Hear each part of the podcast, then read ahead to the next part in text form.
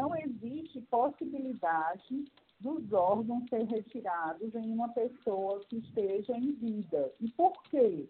Porque o processo de diagnóstico de morte encefálica, ele é bastante cauteloso, ele é feito em dois momentos, por dois médicos diferentes, que não tem qualquer relação com as equipes de transplante.